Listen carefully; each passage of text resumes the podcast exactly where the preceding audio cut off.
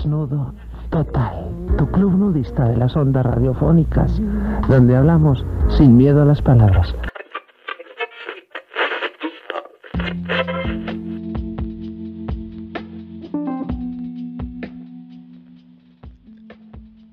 Aquí es bienvenido todo lo humano.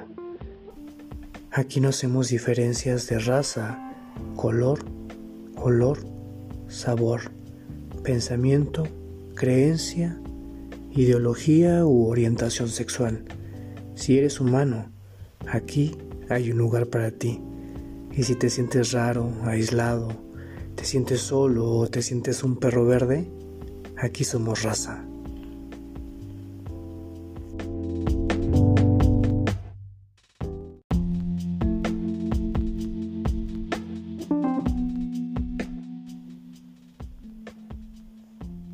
Con esta frase con la cual la doctora Anabel Ochoa nos daba la bienvenida a su programa radiofónico cada noche, haciéndonos sentir visibles cuando el mundo nos hacía sentir invisibles. Era la voz de todos aquellos que alguna vez callamos por el miedo a las palabras y porque el silencio nos estaba matando. Ella fue nuestra voz nuestra gurú, sexóloga de cabecera, nuestra guía, consejera, confidente, amiga y mucho, mucho más. Hola, yo soy Gadiel Rojas. Bienvenido a Desnudo Total.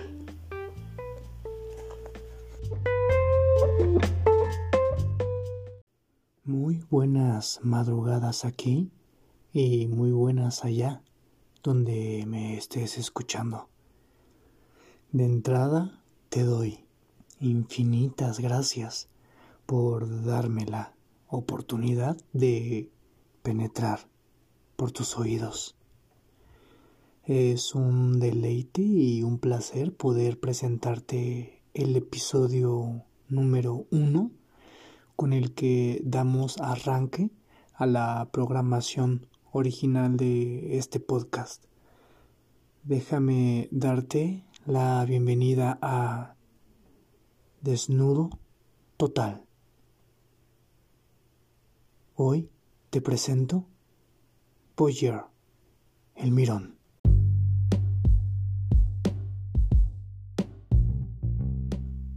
A veces nuestros instintos perversos, instintos animales, salen a relucir sin darnos cuenta y nos dejamos llevar por ellos porque somos humanos.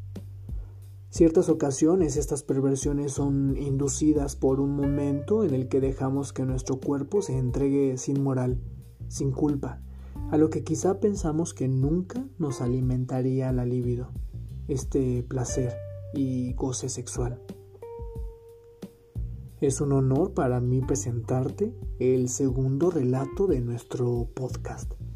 De la ya homenajeada y mencionada en nuestro piloto, de la pluma literaria de Anabel Ochoa, te entrego esta historia que alude al tema de hoy. De su obra El conversador y otros relatos, con todo el respeto y homenaje a nuestra doctora, te presento el cuento erótico El agujero.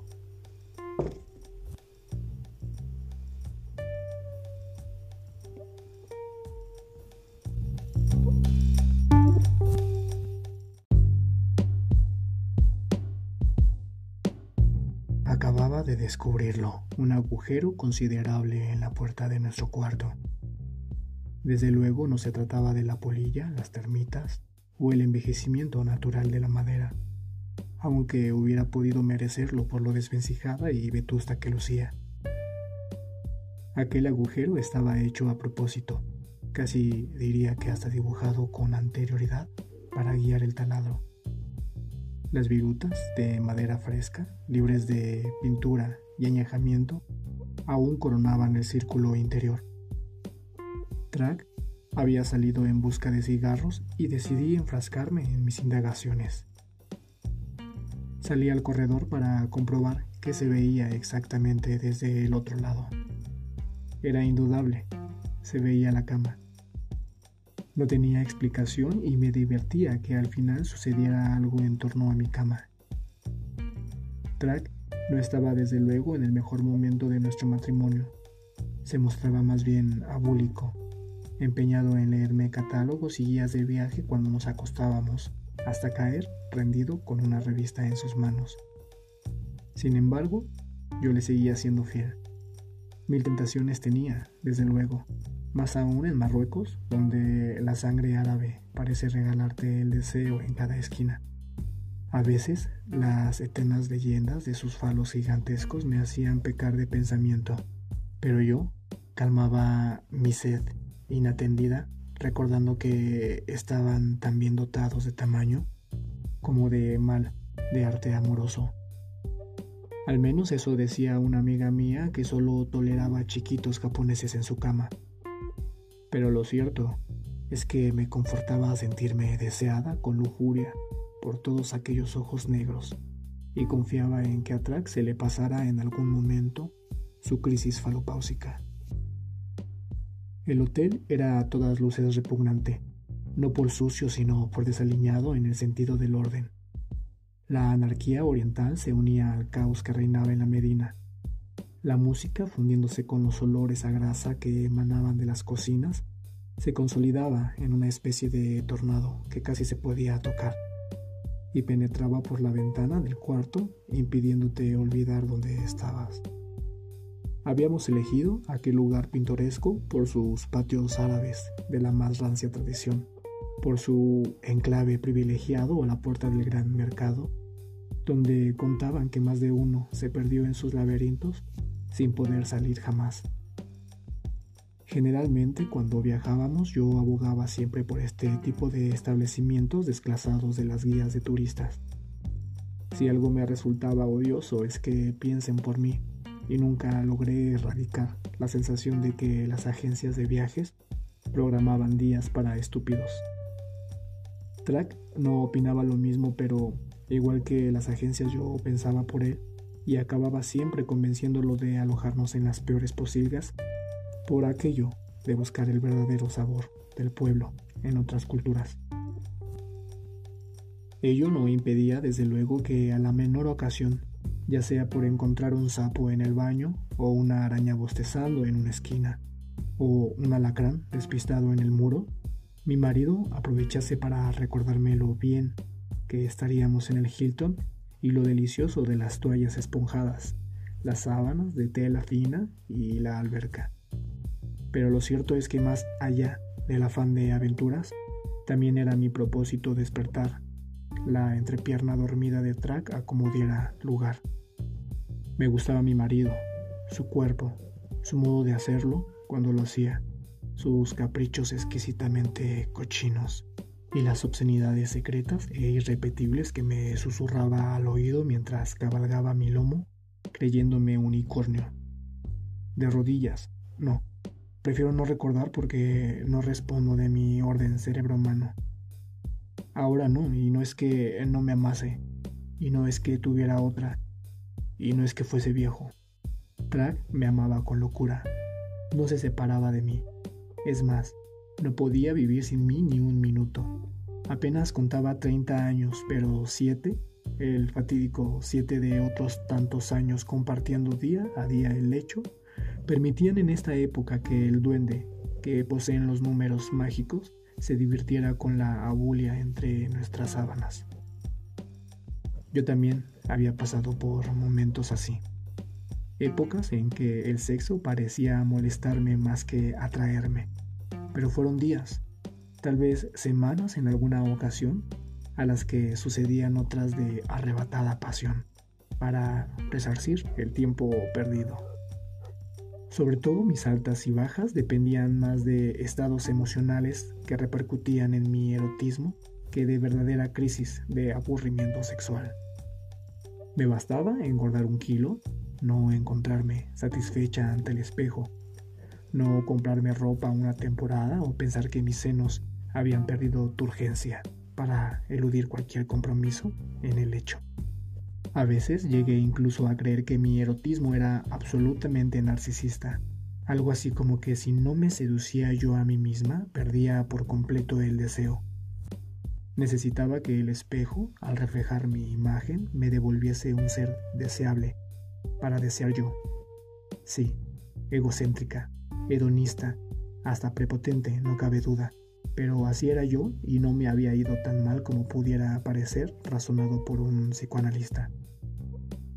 Track, sin embargo, lineal, sencillo, nada complicado, siempre me deseó sin merma, argumentando, convenciéndome de que estaba preciosa, aunque mis ojos no tuvieran más fijación que la llantita que yo deliraba colosal en mi esqueleto hasta hace unos meses. Deja la lujuria un mes y ella te dejará a ti tres, reza un sabio proverbio. Cumplido al pie de la letra, Track tenía su joyita medio boba, y las pocas veces que se producía su asalto nocturno, después de mil estrategias y costosas lencerías de mi parte, más bien resultaba automático y nada imaginativo. Yo estaba segura de que aquello era una crisis masculina y había decidido hacer, no sabía qué, pero algo para superar el hecho de encontrarnos como un par de hermanitos en el lecho. Track llegó con los cigarrillos y un collar vulgarísimo que le acababan de vender al ver su cara de inconfundible turista. Por supuesto le dije que era una belleza y que ninguna mujer en México soñaría con tener nada igual a pesar de que así, de corridillo, recordaba por lo menos 16 amigas de las 17 que habían visitado Marruecos, que poseían uno idéntico. En fin, se trataba de reafirmar su hombría a cualquier precio, y todo lo daba yo por válido en tan ardua tarea. Le mostré el agujero de la puerta tratando de comentar algo al respecto y tan sabia como masculinamente me dijo que esos lugares primitivos y nada sofisticados tenían por costumbre pasar una cuerda a través de la puerta para dejarla cerrada en lugar de usar el moderno candado. Dado que la inteligencia Dios la puso en ese miembro, dejé al hombre concluir y explicar lo razonable, no sin persistir de manera callada en la inquietud de por qué, justo desde el otro lado del agujero se vislumbraba exactamente la cama. Pero por supuesto, no confesé a Track mis indagaciones al respecto y las pruebas del punto de mirada desde el corredor, porque no dejaba de parecerme ahora una especie de alucinación calenturienta, y admitirlo conllevaba su dosis de pudor. La noche era calurosa como ninguna otra. El ventilador resultaba insuficiente en la habitación hasta nosotros llegaba un rumor de risas y pláticas que no tardé en averiguar que procedía de la azotea. Convencí a Track de unirnos al grupo que conversaba quemando las horas cálidas de la noche, compartiendo el té y una gran pipa de agua. El hijo del dueño del hotel, Nabil, presidía la tertulia rodeado de amigos y alguno que otro huésped trotamundos. Seguía la música, perenne, y el indomable olor a fritos preñados de especies. Ambiente embriagador y apetecible, gente unida por la noche y el placer de la palabra. En la otra esquina de la azotea, una pareja hacía el amor sin más parapeto que una sábana que cubría los cuerpos y denunciaba formas y acometidas. Un mariquita madrileña, sesentón, un noble arruinado, coleccionista de arte del 19, expresaba en francés su queja de que los muchachitos árabes ofrecían resistencia a determinadas prácticas con la boca. Don Manuel, de las altas torres, se enfundaba en su batín de seda, salpicado de remiendos sin perder el gesto noble y la voz afeminada. Los árabes reían con él. Nunca supe si con malicia, pero reían, haciéndose cómplices de su queja poco después supe que el noble llegaba año tras año en busca de carne fresca y que su lamento formaba parte de su estampa, como su bata, solo que ésta, siempre la misma, Añadía en cada estío un nuevo parche mientras que sus palabras no incorporaban nuevas metáforas. Track reía como niño y yo confiaba en calentarlo con la visión de la pareja. Pero resulta que mi esposo mantecoso, desposeído en esos momentos de la visión erotomaníaca y más dado a la investigación que a otra cosa, se dedicó a cronometrar el evento y dijo, por toda conclusión, que el joven bajo la sábana sufría de eyaculación precoz. Tuve que morderme la lengua para no ser viperina en ese instante y recurrir a algún proverbio que hiciera parangón con su personal tardanza para lograr lo mismo. Así que me asesoré de prudencia y sonreí estúpidamente ante su broma logística. Aún así, me saqué la espinita cuando Track dijo que tenía sueño y me invitó a que fuésemos a la cama. Como presumí que de seguro poseía algún periódico en lengua árabe que no tardaría en invitarme a descifrar por todo divertimento en la horizontal, alegué estar desvelada y lo convencí de retirarse mientras yo me quedaba un rato más en la azotea. Aquella noche hice amistad con Nabil, el hijo del patrón hotelero. Por supuesto que le pregunté acerca del agujero en la puerta y su reacción me dejó anonadada. Comenzó a reírse y a ocultar su rostro entre las manos como quien se siente tan delatado como obligado a contar un secreto. Al ver mi expresión estupefacta, congeló su risa por un instante. Me tomó del brazo y me condujo, no sabía yo a dónde, para tranquilizar mis temores. Me llevó a lo largo del corredor mostrándome una puerta tras otra de las que daban acceso a los cuartos seriados. Idénticos agujeros horadaban todas ellas a similar altura. No tardé en averiguar en el francés aspirado que hablaba Nabil que era él mismo quien había perforado las puertas de todos los cuartos para obtener una erótica visión de las actividades de sus huéspedes. Casi no podía creer lo que estaba oyendo, y mucho menos conciliarlo con la cara inocente y divertida que ponía el joven al relatármelo, desposeído de toda moral y respeto a la intimidad de sus inquilinos tan inverosímil me pareció que estuve a punto de atribuir esta explicación a defectos de traducción por mi parte. Pero no. Nabil repitió exactamente su primera versión e incluso la complementó esta vez con una demostración práctica en una de las puertas. Mi cólera no se hizo esperar. Lo abofeté, lo insulté y comencé a gritar amenazas de denunciarlo a su papá pero Nabil sonreía y me tomaba de la mano intentando hacer un inciso para añadir más datos. Cuando al fin lo logró, en un atraganto de mi ira que me concedió un respiro, me aclaró que aquello no tenía la menor importancia, que su papá estaba al tanto de la situación y aún más, incluso había sido idea suya obsequiar a su hijo aquellos puntos de mira desde que el pobre Nabil perdería todos sus atributos masculinos un año atrás al explotarle una granada entre las piernas. ¿A quién daña? Es un juego inocente y a mí me produce tanto placer, dijo dulcemente mientras el gesto de cólera se congelaba en mi rostro y la conmiseración iba ganando terreno al ver ahora a Nabil como un joven eunuco que tenía el boyerismo la contemplación del placer ajeno, como único consuelo. Besé sus manos y, disimulando una lágrima que ya rodaba por mi mejilla, me retiré a mi cuarto. Track ya se había dormido, y el ruido que hice al entrar bastó para que alargase su mano hasta su revista para intentar resumirme una reseña. Alejé la edición de su alcance Sellé sus labios con el dedo y lo acaricié con ternura infinita para compensar mis ansias de compasión recién despertadas. Escucha, Track. ¿Recuerdas el agujero en la puerta? Pues...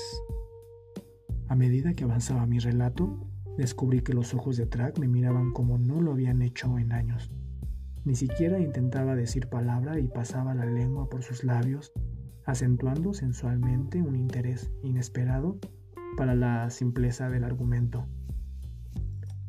Fue entonces cuando lo femenino, la astucia y la sagacidad más aguda de la hembra me hicieron como aliados. Lejos ya de la versión original del agujero, comencé a delirar en una fábula que dejaba a Track sin aliento. Le dije que Navi confesó estar interesado en particular en nuestra habitación, que si bien no lo habíamos deleitado demasiado con escenas eróticas, él deseaba aquella visión como ninguna otra, porque pudo ver una vez el cuerpo desnudo de Track y lo envidiaba hasta el llanto. Puse en boca de Navi las más audaces metáforas, los atributos más ciclópeos de que fuera capaz un ser humano para describir la belleza del prodigioso miembro de Track, de sus glúteos, de sus músculos todos, de su capacidad para contorsionarse sin dejar de ser un Apolo, ¿Qué no daría él, pobre mutilado, por poseer aquella envergadura entre las piernas? Prodigioso, asombroso, en verdad milagroso el efecto de la fábula. Cuando apenas llevaba yo diez minutos enfrascada en la oratoria y asistida por todas las musas en canciones olímpicas al valor de lo masculino, la erección de Track amenazaba dando relieve exagerado a la sábana. Ni se daba cuenta.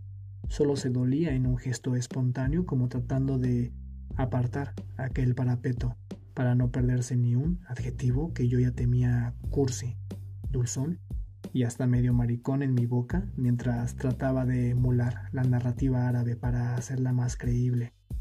Pero la sangre caliente llegó al fin al cerebro en un ascenso fulminante, y entre toses de disimulo por la evidencia, Track me dijo, ¿Y tú?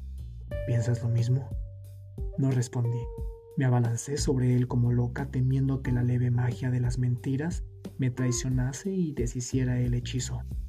Apuré cada milímetro de su piel temiendo que fuera el último, y le regalé el mapa entero de mi cuerpo al ser esa noche todas las mujeres en una para vengar el tiempo perdido.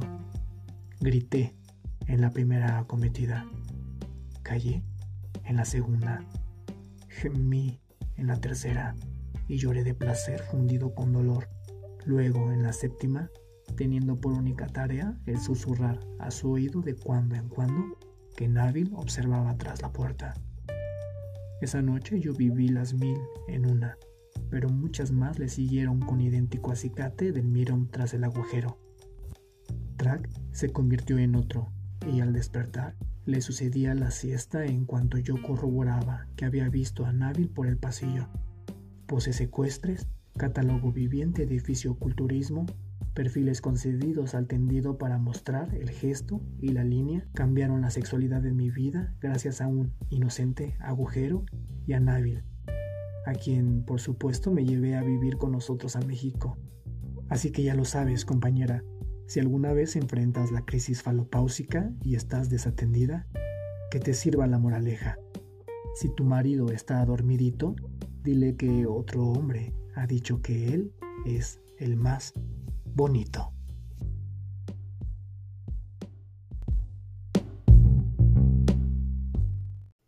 Anabel nos dejó una gran tarea, no callarnos, luchar y no dejarnos. El silencio es el peor delito que podemos cometer. Sus estadísticas sirvieron para proponer nuevas leyes en defensa de las mujeres y las minorías. Si tienes algo que contar, aquí estamos, para lo que quieras. Arroba desnudot.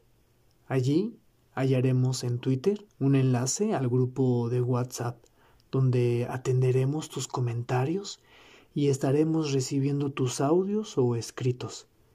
Haznos saber lo que te pasa, tus temores, tus más oscuros deseos, también tus comentarios sobre la programación. Hazme saber qué te gustaría escuchar. Y si tienes una propuesta y quieres ser parte de Desnudo Total, aquí eres escuchado y tomado en cuenta. Recuerda, no estás solo desnudo total, está para ti.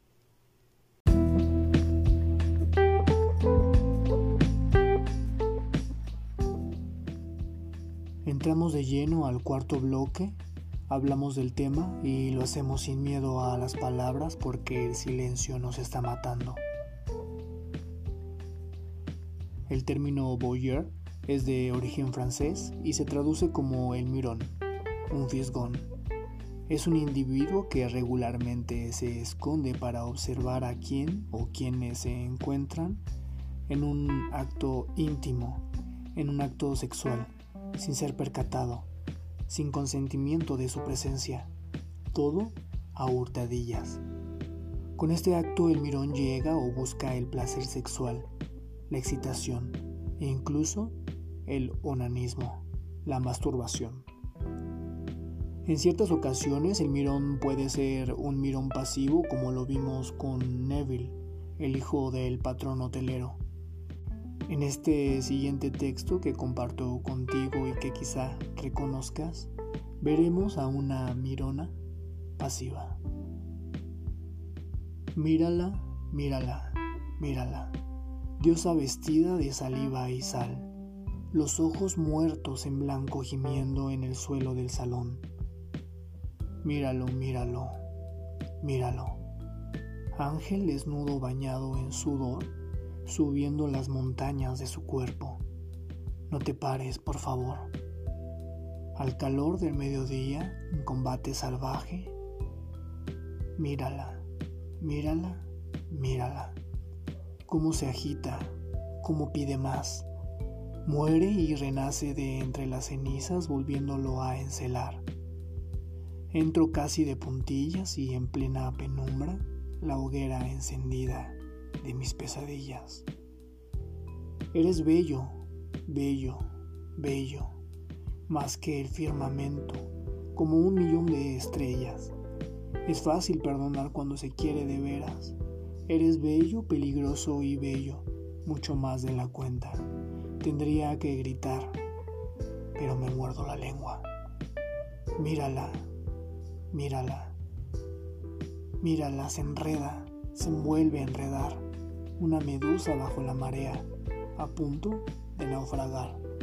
Míralo, tan orgulloso, tan sentimental, pidiendo música rosa lo mismo que a mí me hace cantar. En la puerta hipnotizada de mi propia casa, no puedo creerlo por más que lo veo. En esta canción, la Guzmán funge como el mirón pasivo y describe la infidelidad de su pareja. Y a pesar del fuego que yace en su interior, Alejandra se permite el espectáculo pidiéndole a él que no pare y le suplica, por favor. A hurtadillas mira, observa más de la cuenta y se mantiene ahí escrutando la imagen la batalla de los cuerpos que se entregan al deseo sexual. Su dolor no minimiza el placer y calla, mordiéndose la lengua. Notamos así que en ningún momento llega a tal grado de éxtasis en el que deba recurrir a la mano turbare. Mano que es mano y turbare que es agitar. El boyer se caracteriza por ser cuidadoso de no ser sorprendido, aunque en otras el mirón quizá consigue un grado más elevado de excitación combinado con la adrenalina hasta llegar al éxtasis por saberse descubierto. Este no es un acto que defina a un boyer, pero se suele presentar si se alimenta el acto del boyerismo. Hay tanto que saber del boyerista que se merecería una segunda parte. Y para despejar algunas dudas de este cuarto segmento, entramos a preguntas y respuestas para andar sin dudas.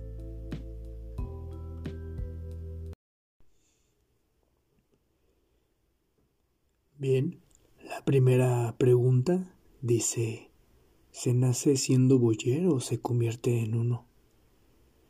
Bueno, pues el acto boyer puede despertar en la pubertad o en los primeros años de la edad adulta. Es una actividad que realizamos con la mirada, que según varias teorías psicoanalíticas del corte lacaniano, todos nacemos con esta necesidad de mirar y gozamos con ello Esto es la llamada pulsión escópica y refiere al goce que encontramos en lo que vemos. Por ejemplo, un infante se alegra y goza de ver una puesta de sol, puesto que es un acto nuevo para su vista. La alegría es un sentimiento de placer y el placer un sinónimo de gozo y este es una emoción intensa y de placer. Bueno, aquí voy a meter un poco de mi propia opinión para comentar que si bien creo que el acto boyer refiere al sexo, también podemos encontrar un acto de boyerismo en aquella vecina que se asoma a cada rato, cada diez minutos, ¿no? por la ventana para observar la vida de los demás. Este acto lleva su toque de, de aunque no refiere a lo sexual. Si estuviera inclinado a lo sexual, entonces se dice que debe ser tratado como un trastorno que va en aumento si se alimenta con frecuencia. Cuando este goce se convierte en excitación sexual, entonces ya podemos hablar de que el sujeto debe de ser atendido por un especialista. La siguiente pregunta dice, ¿es peligroso el que te está mirando? Bueno, no, generalmente el boyerista no es peligroso, puesto que no causa un daño a la persona que se está observando, puesto que es a escondidas. Más bien representa un peligro para él mismo, para quien realiza la actividad por diversos factores. La sociedad a menudo contempla las formas leves de este comportamiento como algo dentro de la normalidad. Cuando el boyerismo es un trastorno, el sujeto pasa mucho tiempo dedicado a buscar ocasiones para observar a escondidas y, y empieza a dejar de funcionar en sus actividades diarias descuidando parte importante de su vida y haciendo a un lado el cumplir con sus responsabilidades y obligaciones. Siguiente pregunta. ¿El boyerista participa en el sexo? Pues no, puesto que se mantiene oculto, como ya lo hemos mencionado, pero bueno, actualmente podemos encontrar una nueva forma de boyerismo y es el boyerismo consensuado. Eso quiere decir que el mirón tiene el permiso y no necesita esconderse para, para observar.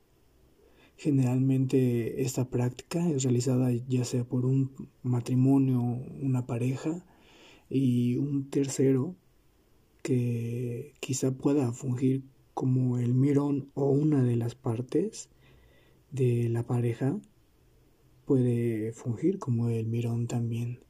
Entonces tenemos en este caso dos individuos en un acto sexual y por otra parte el boyerista que tiene el permiso de dar rienda suelta a esta actividad.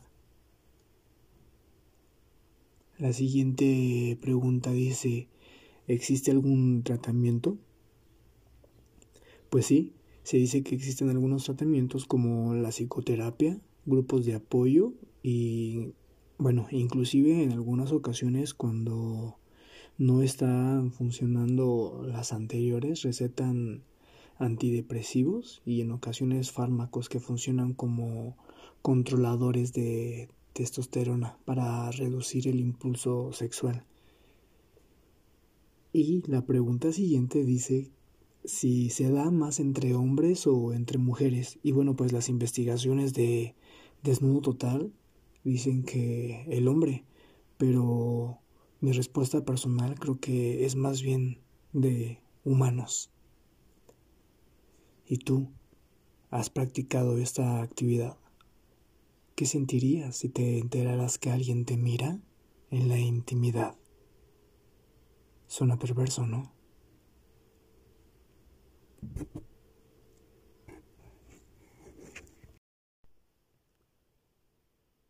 Bien, en este bloque titulado Tu espacio, te corro este audio para que poco a poco vayamos llenando este bloque con tu participación.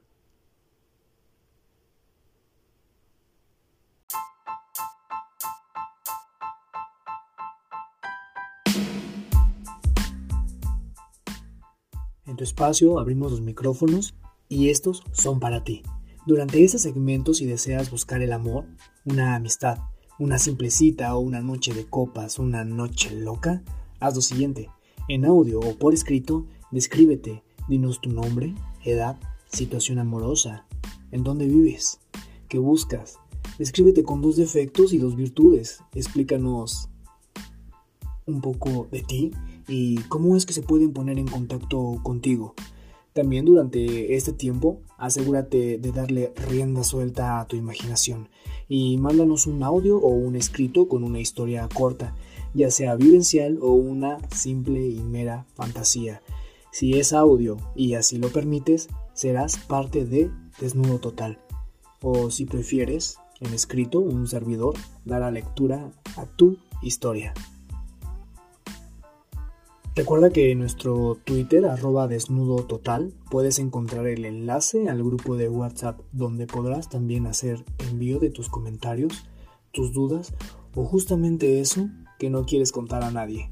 Si tienes algo que compartir, este segmento es completamente para ti. Y para rellenar este espacio en lo que crece la audiencia, las investigaciones de Desnudo Total nos llevaron hasta un documento que parece ser un compendio de una investigación que si bien no me gustó del todo, extraje una historia de bullerismo grupal. Esta historia podría tocar tus sentidos. Las pongo en mis labios para que sin culpa te dejes seducir por la literatura. En esta historia podrías aparecer tú. Quizá salgas a relucir en este compendio. Quizá fuiste presa de un mirón y nunca, y nunca te enteraste. De la mano de Rolando, los boyeristas.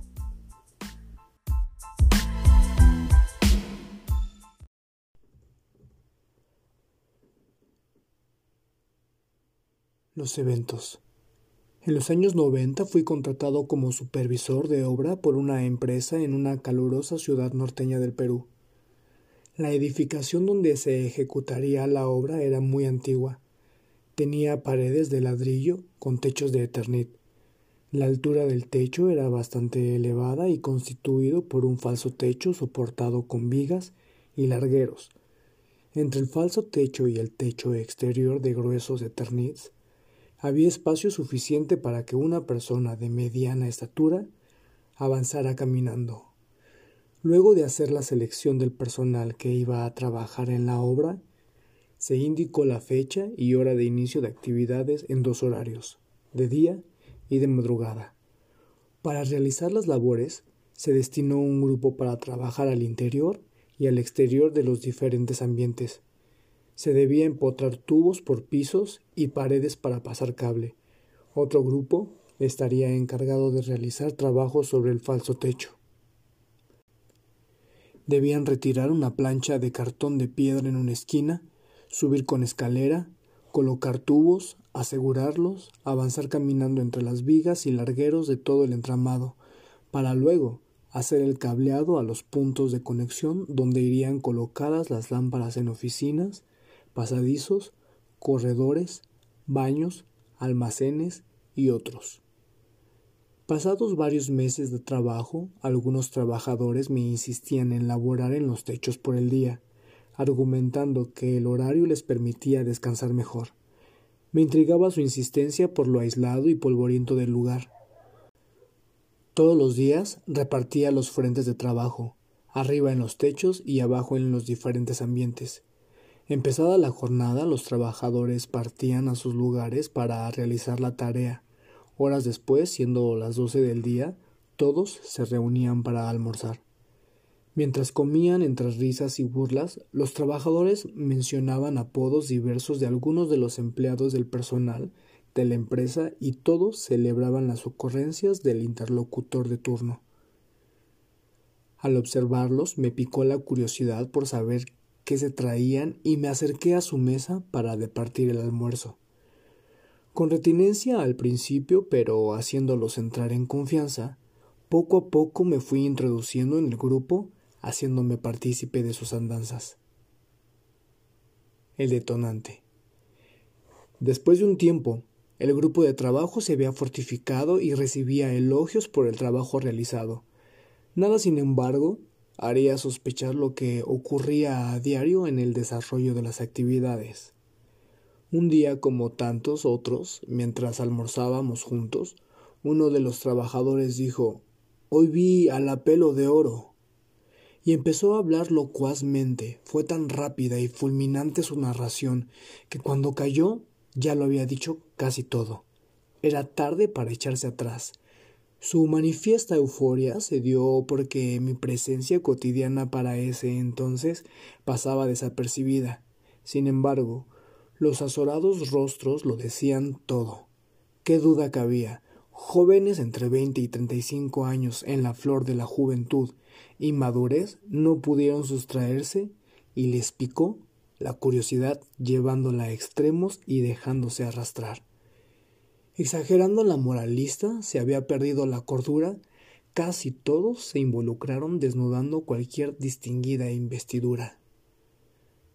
Todo el tiempo que estuvieron trabajando sobre las vigas de falso techo, habían espiado los movimientos del personal de la empresa desde las alturas, mirando por rendijas, fisgoneando por resquicios, originados por lo desvencijado del material, otros acondicionados por ellos mismos, grietas y agujeros que no se percibían, por lo tanto, no podían ser detectados. Para su propósito aguardaban felinamente sin hacer ruido, acechando, agazapados para observar a sus presas. Abajo, los empleados ajenos, sin sospechar que eran espiados, discurrían en los ambientes, exhibiendo sus ocultas personalidades, bajas pasiones, secretas relaciones, diversas travesuras y diabluras. El lugar preferido que duda cabe era el baño de damas a las que observaban con exacta puntualidad. Fue así como habían etiquetado a los personajes según lo que exhibían a solas. La intimidad espiada parecía que no llenaba la retina de aquellos trabajadores que a diario pugnaban por trabajar en la parte alta, lejos de comprender su insana conducta. A la mañana siguiente con mi compañero fuimos a inspeccionar los lugares.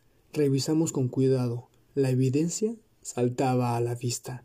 Huellas por doquier en el polvoriento lugar denotaban el largo tiempo invertido y perdido dedicado a espiar. A la mañana siguiente con mi compañero fuimos a inspeccionar los lugares. Revisamos con cuidado. La evidencia saltaba a la vista. Huellas por doquier en el polvoriento lugar denotaban el largo tiempo invertido y perdido dedicado a espiar. No se sancionó a nadie. Al final se emitió un informe confidencial a nuestra gerencia. El tema, si bien fue anecdótico, en su momento fue delicado por las implicancias. Se ordenó el rápido sellado de agujeros, rendijas y grietas y se reasignó al personal para evitar mayores conflictos y las labores se desarrollaron sin contratiempos hasta su finalización.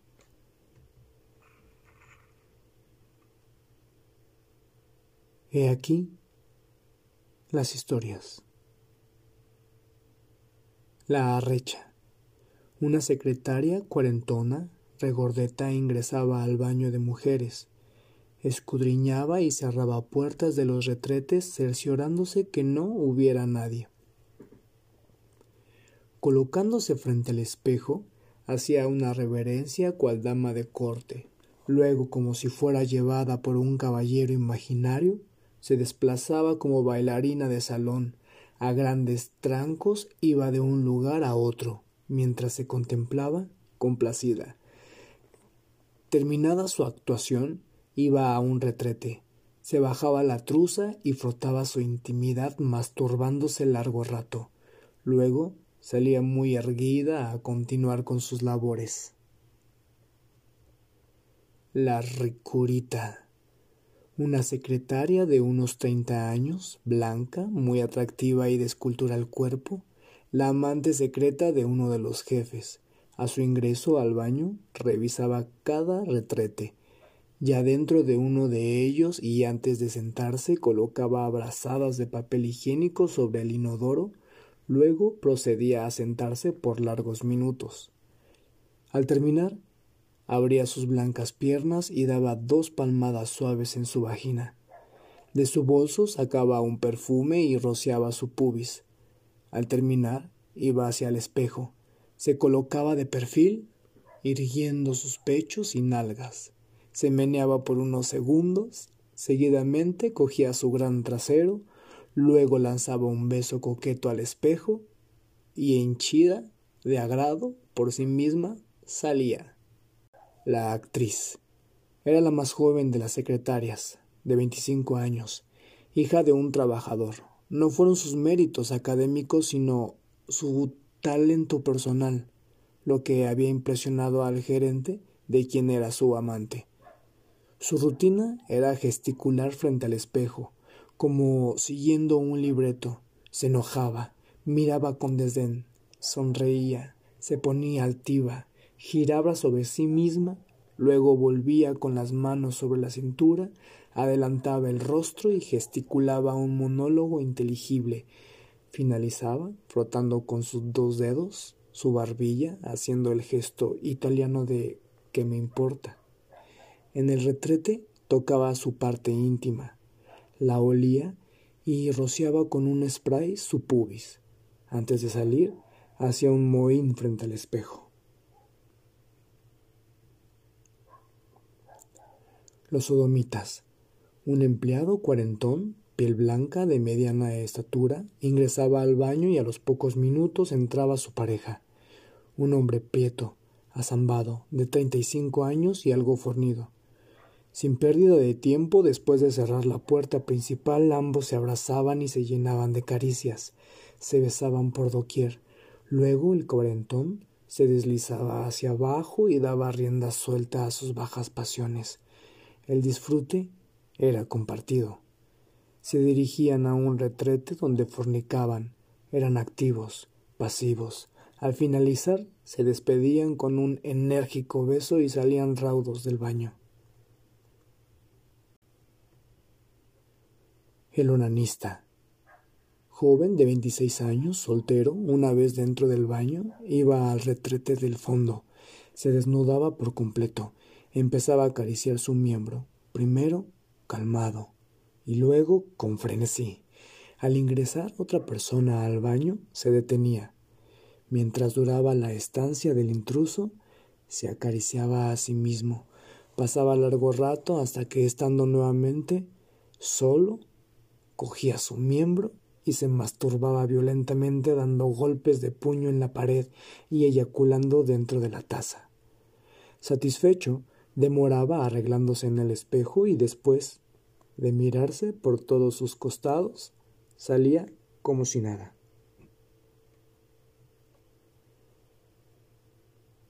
El ladronzuelo, joven de veintidós años, era el furrier, el de los encargos, Llevaba y traía documentos de oficina en oficina. Sabía dónde estaba casi todo. Sustraía en envases de vidrio el café que era para consumo del personal. Enrollaba en sus manos gran cantidad de papel higiénico que sustraía del baño de varones. El jabón líquido era de sus productos preferidos y casi a diario vaciaba su contenido de los lavabos.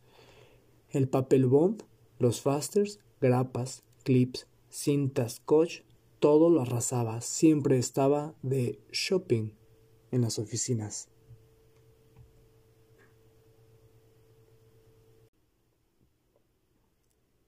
Bien, hemos llegado al adiós por esta noche. Y con café en mano, quiero comentarles que estoy muy agradecido de que hayamos llegado juntos al final de este episodio. Quiero mencionarles también que cada 15 días a la medianoche estaremos conectando los sentidos y la mente. No olvides amarte por las noches para poder dar amor. Descubre esos rincones, tócalos, disfrútalos, que nada de malo tiene conocer ese rinconcito donde siento rico.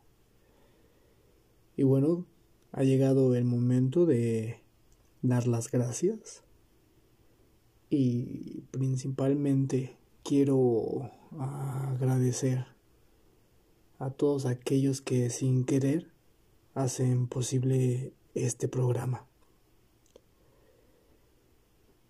El primer agradecimiento especial que quiero hacer es a nombre de Yoshimar, quien estuvo al pendiente de este episodio como del anterior. Amigo, hermano, en verdad, muchas gracias por el apoyo y por estar al pendiente. Espero que este episodio haya sido de tu agrado y espero escuchar, bueno, que me escuches en el próximo episodio. Eh, también quiero mandar un saludo hasta la capital del Perú a un gran amigo, Orlando López. Amigo, te mando un fuerte, fuerte abrazo y en verdad gracias por todo. A nuestros primeros oyentes, nuestros primeros orejones, yo soy el número uno, eh, a nuestros primeros orejones de desnudo total, Juan Salvador Trejo, te quiero y gracias por tu apoyo infinito, como siempre. A Jonathan Dávila, por tu apoyo, amigo. En verdad, gracias también quien estuvo escuchándonos en el episodio anterior. También una gran persona especial.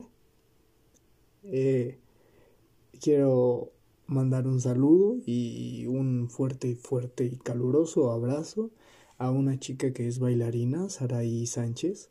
Bebé, muchas gracias, te quiero hasta el infinito y más allá. No nos puede faltar, obviamente, Guadalajara. Saludos a William Alejandro por tu crítica constructiva y por todas tus palabras desde que te conozco, amigo. Millones de gracias, viejo, en verdad.